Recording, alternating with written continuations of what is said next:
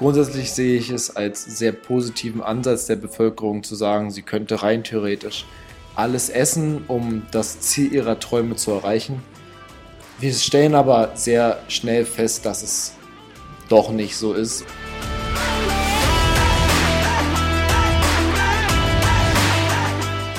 Herzlich willkommen zum My Performance Podcast, deinem Podcast für die beste Version von dir selbst mit Patrick Thiele und Fritz Reinke.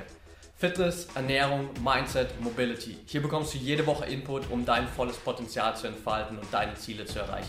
Let's go!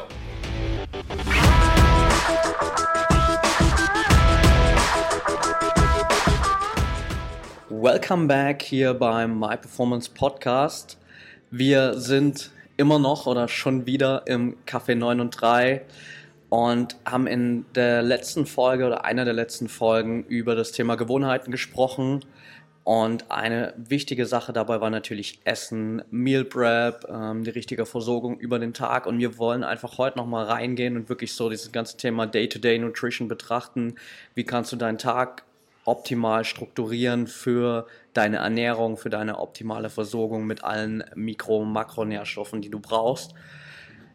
Und die erste wichtige Frage, die, glaube ich, irgendwie jedem so durch den Kopf schwirrt und die man auch zu Tausenden äh, in Foren findet, wenn man so das Thema mal recherchiert, ist, wie viele Mahlzeiten sollte ich eigentlich täglich essen? Fünf, vier, drei, vielleicht nur zwei? Oh, Fritz, was ist eigentlich jetzt das Richtige?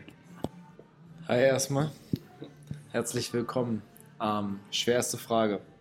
Was ist das Richtige? Es kommt darauf an. Es kommt darauf an, was wir für einen Tag haben, wie wir ähm, schlafen, wie wir arbeiten, wie aktiv wir sind, wie viel wir uns körperlich betätigen, ob wir einen Bürojob haben oder ob wir ähm, in, am Außendienst arbeiten, im Auto sitzen, ob wir auf der Baustelle arbeiten, ob wir vielleicht im Fitnessstudio als Trainer arbeiten. Es ist also sehr davon abhängig, wie unsere körperliche und mentale Aktivität über den Tag aufgestellt ist und was für Leistungsfähigkeit wir in welchen Zeiträumen abrufen müssen. Und danach müssen wir uns klar orientieren, wenn es darum geht, wie wir uns ernähren. Ob wir sagen, wir essen drei Mahlzeiten mit fünf Stunden Pause, wir sagen, wir essen fünf Mahlzeiten mit drei Stunden Pause. Ob wir sagen, wir machen intermittierendes Fasten. Ähm, aktuell super im Kommen, Megatrend, Fasten wieder. Ähm, frage ich mich, warum die das in der Krebstherapie seit zehn Jahren machen und jetzt erst alle darauf kommen, dass es denn super gesund ist, was eigentlich schon immer hätte klar sein müssen.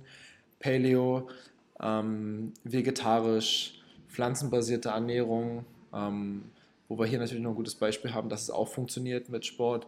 Ähm, vielleicht auch einfach eine ausgewogene Ernährung, zu sagen, man isst einfach alles ähm, und wo wir uns dann am Ende hinbewegen, wenn es darum geht, das Optimale rauszufinden kommt dann wirklich aufs Fallbeispiel an und über wen wir jetzt in dem Fall sprechen und was wir haben möchten. Und es gibt glücklicherweise ähm, nach meiner Sicht kein, keine Vorgabe, die ich jetzt nennen könnte, wo ich sagen würde, das ist der perfekte Weg, sich zu ernähren. Das Einzige, was ich sagen könnte, wenn es zum Thema ähm, Flüssigkeitszufuhr wäre, würde ich sagen, 1,5 Liter Wasser ähm, oder 1 bis 1,5 Liter Wasser pro 15 Kilogramm Körpergewicht. Und zwar nur Wasser, ähm, vielleicht zugesetzt optimalerweise mit ein bisschen Salz, äh, um mal zu träumen, was es so alles geben könnte. Aber wo ich sagen könnte, wo wir über perfekte Grundvoraussetzungen äh, sprechen könnten, wäre bei der Flüssigkeitszufuhr. Ansonsten würde ich sagen, es kommt darauf an vielleicht äh, für jeden, der jetzt zuhört und denkt, ja, okay, jetzt haben wir die Frage gestellt ähm, und am Ende ist die Antwort immer noch so, ja, es kommt drauf an, auf jeden. Ein kleiner Überblick mal, wie sieht es, sage ich mal, im Normalfall bei dir aus? Äh, klar, es ist jetzt natürlich vielleicht nicht unbedingt für jeden der Vergleichs, äh, die Vergleichsvariable, weil du einfach äh, den ganzen Tag trainierst und andere Leute einfach natürlich auch einen anderen Tagesablauf haben, aber es ist zumindest einfach mal so eine Benchmark zu wissen, hey, okay, wie sieht es bei jemandem aus, der eigentlich den ganzen Tag wirklich voll fokussiert ist auf Training und Progress? Das ist wirklich ähm, kein adäquates Beispiel für die Allgemeinheit, aber ich finde es ganz interessant, mal darüber zu sprechen, mal im Detail, was es denn ausmacht und wo vielleicht die Gemeinsamkeiten sind zu dem, was jeder machen sollte. Angefangen mit dem Morgen, wir haben über meine Morgenroutine schon mal gesprochen. Ähm, ich würde aufstehen, würde als allererstes meinem Körper eine ausreichende Flüssigkeitszufuhr geben. Ein halber Liter ist ziemlich cool, 400 Milliliter wären so zwei große Gläser Wasser, die können wir ohne viel Aufwand erstmal in unseren Körper reingeben und er kann erstmal anfangen zu arbeiten. Ähm, was du zum Beispiel machst, zu sagen, diesen Morning Drink zu haben mit Salz und Zitrone, das mache ich auch ähm, vor allem im Winter. Ähm, einfach auch so ein bisschen Placebo, Vitamin C, um mir irgendwas zu geben, wo ich das Gefühl habe, okay, das hält mich fit ähm, und setzt mein Verdauungssystem ab. Ähm, super cool, damit würde ich anfangen und dann würde ich sagen, zum Thema Frühstück, super interessant. Ähm, die eine Hälfte der Gesellschaft sagt, Frühstück ist die wichtigste Mahlzeit des Universums, die andere sagt, äh, Frühstück braucht man überhaupt nicht. Ähm, um das jetzt mal auf mich einzugrenzen, wenn ich vormittags zwei Einheiten nacheinander trainieren müsste, weil meine Zeit es nicht anders zulässt und zwischendurch nur einen Snack schaffe, frühstücke ich. Ich frühstücke sehr wenig, sehr kohlenhydratlastig, ein bisschen Protein, ähm, gar kein Fett. Damit ist meine Verdauung, mein Magen nicht so sehr beschäftigt, dass, es, dass ich Sodbrennen bekomme, dass ich aufstoßen muss, dass es mich behindert bei den Ausdauersachen, die ich am Morgen trainiere. Ähm, ansonsten würde ich nicht, ähm, würde ich die Zeit haben, nach dem Training mehr zu essen, würde ich nicht frühstücken. Dann würde ich direkt ins Training gehen auf leeren Magen und ähm, die Kohlenhydrate oder die Energiespeicher, die ich habe, die Glukosespeicher, die Glykogenspeicher des Abends, die quasi gefüllt wurden mit meinem mit der Mahlzeit nach dem letzten Training oder mit dem Abendbrot quasi vom Schlafen würden quasi ausreichen, um mir die Energie für, dies, für das erste Training zu geben. Folglich danach kommt direkt nach dem Training ein Post-Workout Shake, beziehungsweise das ist bei mir so ein Mix aus Shake und Müsli. Da bisschen Protein drin, ähm, Haferflocken und ähm, Beeren. Das sind meist so tiefgefrorene Beeren. Die schmeiße ich einfach in so Einweggläser, die ich irgendwie von leeren, äh, so man kann sich vorstellen, so leere Marmeladengläser von der Marmelade, die ich nicht esse, ähm, die einfach zugeschraubt sind, die super einfach sind. Die gehen im Rucksack auch einfach nicht kaputt, die gehen in der Trainingstasche nicht kaputt im Vergleich zu Shakern, die irgendwann mal aufgehen oder irgendwelchen anderen Plastik-Tower, die irgendwie verkauft werden für teuer Geld nehmt diese Gläser, die sind super praktisch. Und das esse ich immer, immer nach dem Training, viermal am Tag. Und dann habe ich quasi das erste Mal Training, der erste Post-Workout-Shake, das zweite Mal Training, der zweite Post-Workout-Shake. Ähm, vor dem zweiten Training kommt dann quasi nichts mehr davor, weil das Post- und Pre-Workout das gleiche ist. Und dann gehe ich ganz normal Mittagessen. Da gehen wir in der Regel ähm, in unser Stammrestaurant. Da esse ich jeden Tag genau das gleiche. Also es ist für mich wieder ganz gut einzuschätzen, was ich eigentlich esse, weil ich wirklich jeden Tag das gleiche esse, sowohl mittags als auch abends. Das sind zwei verschiedene Dinge, aber du weißt, wie es ist. Es ist, immer, es ist immer, immer das Gleiche.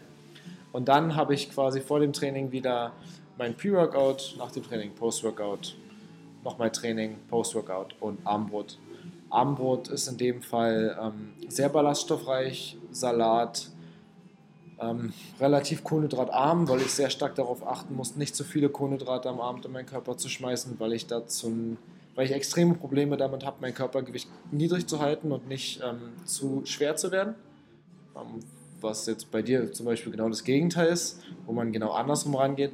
Ich habe abends also eher etwas Richtung Salat, viel Protein, wenig Fett und wenig Kohlenhydrate ähm, und auch einfach so nicht so viel Fett und Kohlenhydrate, damit es meine Verdauung nicht belastet, dass ich vernünftig schlafen kann. Ähm, so viel zu meiner Nutrition. Es ist absolut inadäquat für die Normalbevölkerung, weil es einfach nur darauf äh, ausgelegt ist, Performance bringen zu können, Leistung bringen zu können, körperliche Leistungsfähigkeit zu haben für mein Training und ähm, mentale Leistungsfähigkeit ist dadurch quasi maximal eingeschränkt um das umzudrehen auf jemanden, der, nehmen wir den typischen ähm, 8-to-5 Bürojob mit einer Stunde Mittagspause und gefühlt siebeneinhalb Stunden äh, Turtleneck Computerarbeit. Ähm, wie ich da beginnen würde, wäre, wäre gar nicht so verschieden, ehrlich gesagt. Ich würde sagen, man steht auf, man hat hoffentlich sieben Stunden in Dunkelheit im Bett verbracht. Siebeneinhalb wären toll, acht wären wunderbar, achteinhalb wären Traum. ähm, zwei Gläser Wasser, ähm, vielleicht früh ein bisschen körperliche Aktivität, spazieren gehen, äh, ein kurzes Workout, kurze Bewegung mit dem Hund gehen, vielleicht 20, 30 Minuten joggen gehen, traumhaft. Ähm, danach dem Körper vielleicht weiterhin nur Wasser geben, damit gerade wenn man, gehen wir davon aus, die Person hat den Wunsch, Gewicht zu verlieren, vielleicht besser auszusehen und besser auszusehen wirklich im Sinne von Fett reduzieren.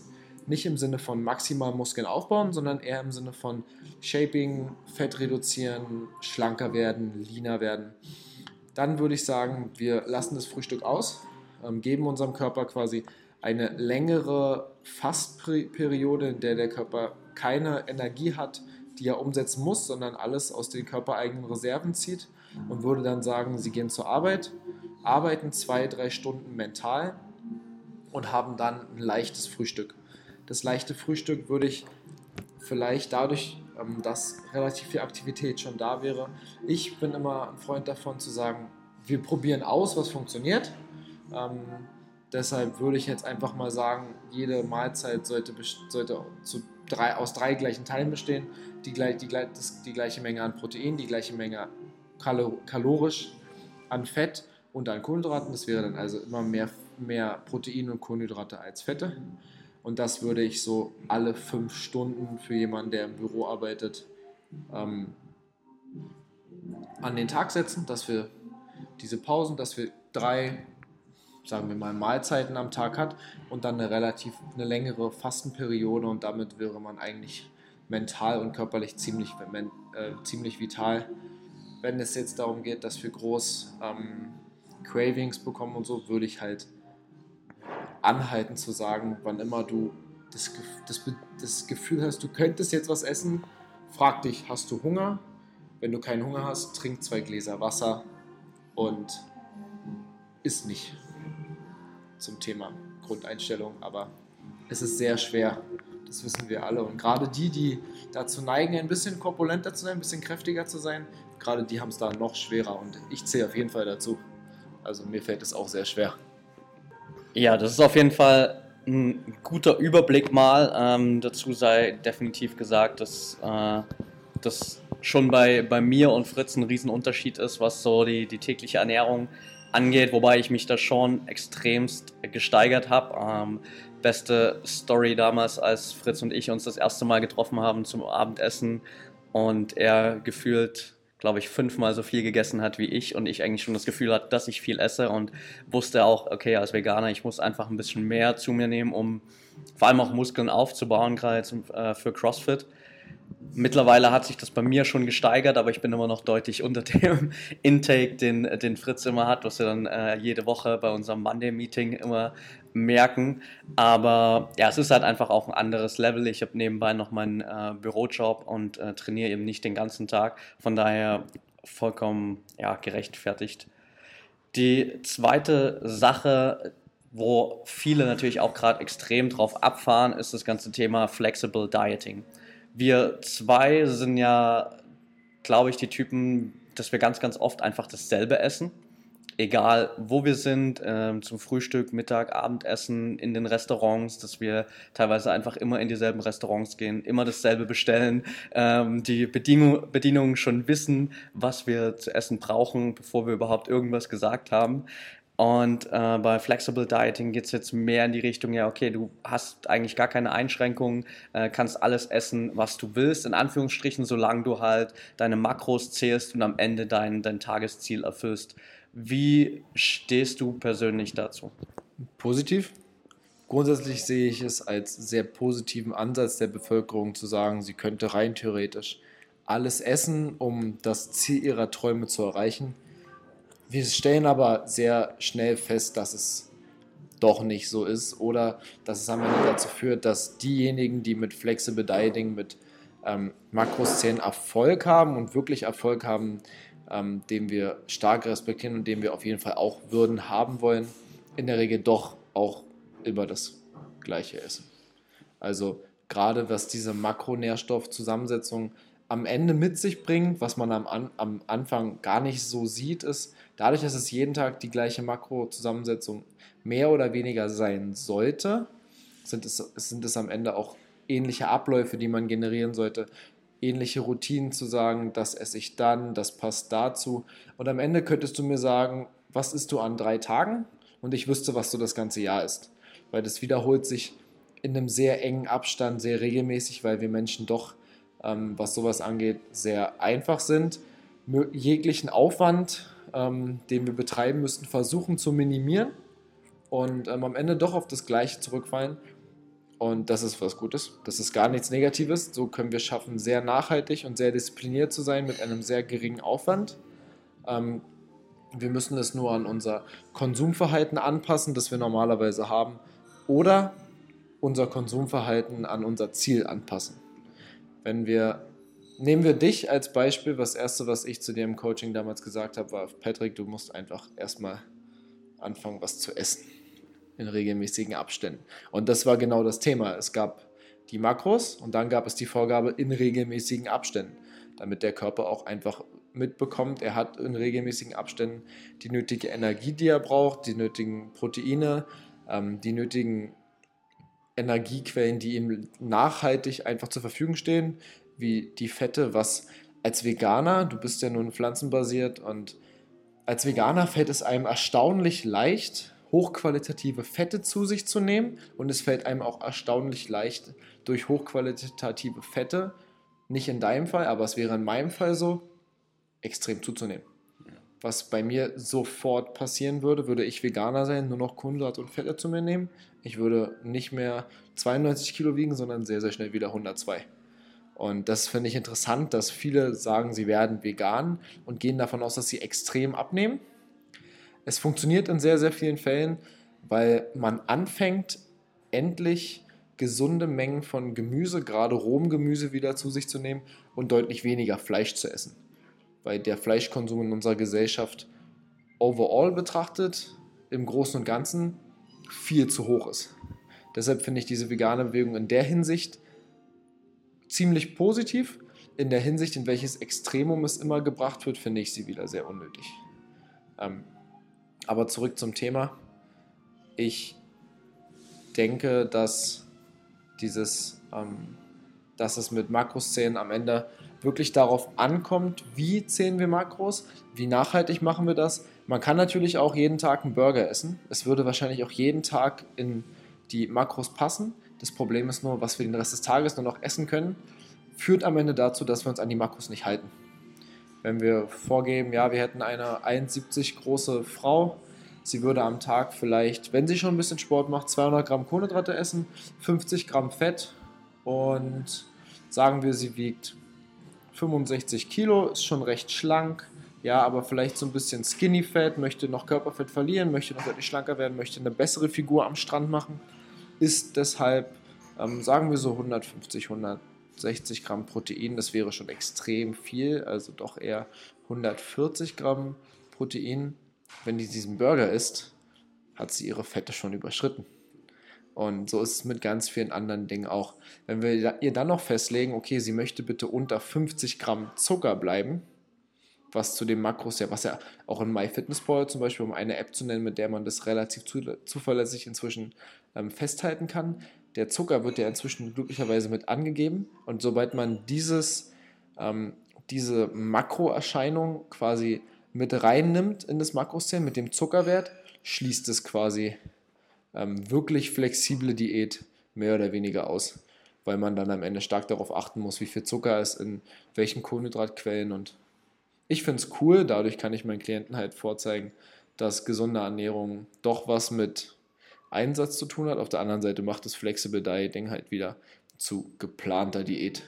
Denn am Ende muss man sich halt damit beschäftigen, man muss sich da auch vorbereiten und am Ende hat man dem, dem Menschen oder dem Klienten oder dem Individuum, dem Konsumenten nur etwas hingeworfen, was sich erstmal gut fressen lässt und am Ende schmeckt es halt genauso wie eine vorgeschriebene Diät und funktioniert tendenziell, ich denke sogar eher schlechter, weil dadurch, dass man den Menschen das in die eigene Hand gibt, gibt es zwei Möglichkeiten. Es gibt die einen, die sagen, ich habe die Kontrolle darüber und ich möchte die Kontrolle darüber unbedingt erhalten. Und den anderen fällt es sehr, sehr schwer, darin eine Routine zu bilden. Und die sagen dann, ach, heute esse ich mal hiervon noch ein bisschen zu viel, morgen esse ich davon ein bisschen zu viel. Und am Ende haben sie in sechs von sieben Tagen der Woche nicht in ihre Ziele gepasst und sie haben damit keinen Erfolg. Ja, definitiv. Also halten wir einfach mal fest, dass Flexible Dieting äh, gar nicht immer so flexibel ist, äh, so flexibel sein muss äh, und es natürlich auch extrem immer von dem abhängt, was wir eigentlich erreichen wollen. Und da sind wir auch äh, ganz schnell so schon bei dem Thema, wo es eigentlich natürlich auch für, für uns hingeht und wo es für all die Leute hingeht, äh, mit denen wir zusammenarbeiten, nämlich Performance Nutrition. Wo siehst du jetzt, sage ich mal, für alle sozusagen die klare Abgrenzung? Was ist für dich Performance Nutrition und was kann sich jeder, der jetzt darüber nachdenkt, äh, in die Richtung zu gehen, mit uns zusammenzuarbeiten, mit dir zusammenzuarbeiten, vorstellen darunter und erwarten von, von der Ernährungsweise dann, die auf einen zukommt. Genau, es geht dabei ja wieder um den Begriff Performance. Performance wäre wieder Leistungsfähigkeit, Leistung, die wir abrufen können. Und dafür müssten wir, würden wir dann natürlich festlegen, worum geht es. Geht es um mentale Performance ähm, oder geht es um körperliche Performance? Welchen Beruf hat man?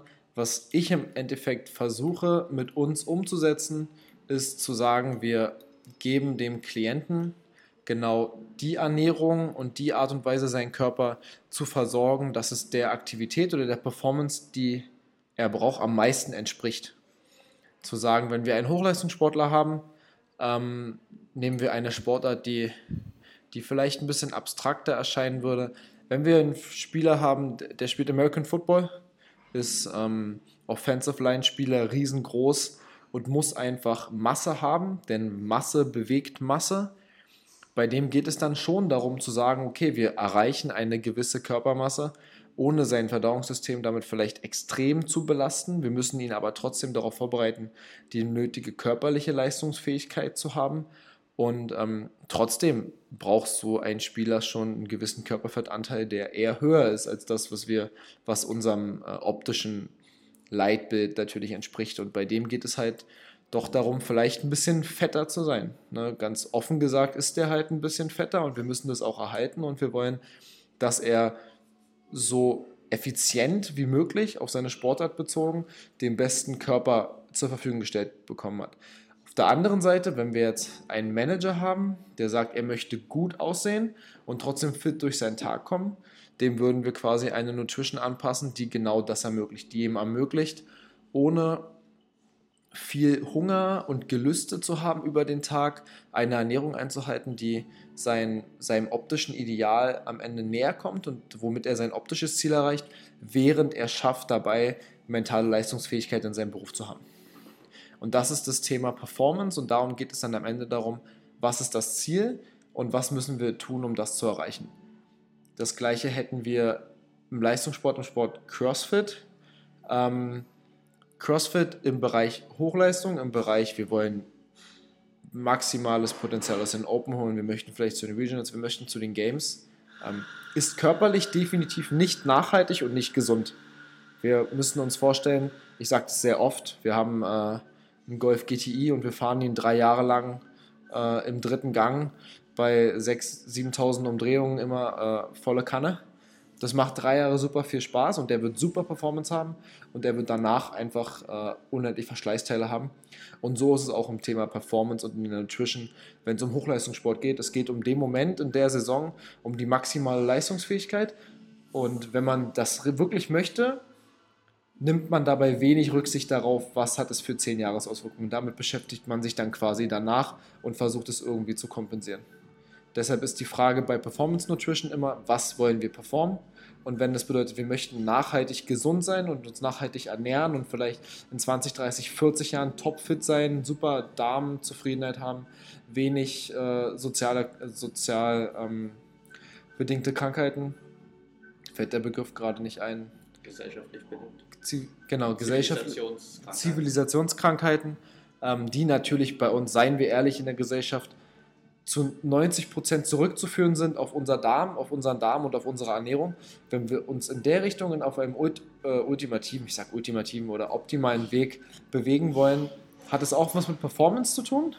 Es wäre allerdings eine Performance, die wir auf 30, 40, 50, 60 Jahre hin betrachten und nicht innerhalb kurzer Zeiträume wie die Ziele, die die meisten Personen leider ähm, oder vielleicht gar nicht leider einfach aufgrund ihres Umfelds sich setzen. Das sind meist kurzzeitige Ziele und auch da kann man natürlich dann sagen, wenn wir das und das Ziel haben, können wir alles daran setzen, dieses Ziel in der kürzesten Zeit zu erreichen und dann vielleicht zu halten oder wenn dann ein neues Ziel kommt, dann geht es ans nächste.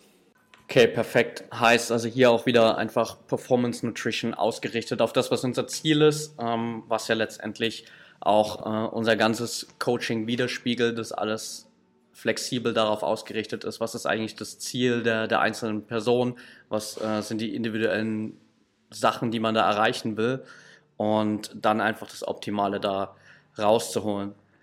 Ich glaube, damit haben wir einen ziemlich guten Überblick äh, geschafft, was das ganze Thema Day-to-Day -Day Nutrition angeht. Wird sicherlich nicht das letzte Mal sein, dass wir hier darüber geredet haben, weil es einfach so eine riesen Topic ist und man da noch so, so viel rausholen kann. Wenn ihr da noch Fragen dazu habt, dann schreibt uns auf jeden Fall super gern. Unsere ganzen Social Media Kanäle findet ihr alle verlinkt in den Show Notes. Da könnt ihr uns natürlich jederzeit kontaktieren, gebt uns auch mega gern Feedback, wie ihr hier die ganzen Folgen findet, was können wir vielleicht noch verbessern, was habt ihr für Hinweise, Ratschläge, die wir einfach hiermit beherzigen können, um ja, noch besseren Content für euch zu liefern. Und dann lasst uns am besten gern noch eine kurze Bewertung da, eine Rezension bei iTunes, damit wir einfach noch mehr Leute da draußen erreichen können und jeder, der hier auf den Kanal kommt, direkt weiß, okay, um das geht's und es lohnt sich hier definitiv reinzuhören. Also vielen Dank an der Stelle schon mal und wir hören uns dann auf jeden Fall in der nächsten Episode wieder. Bis dahin.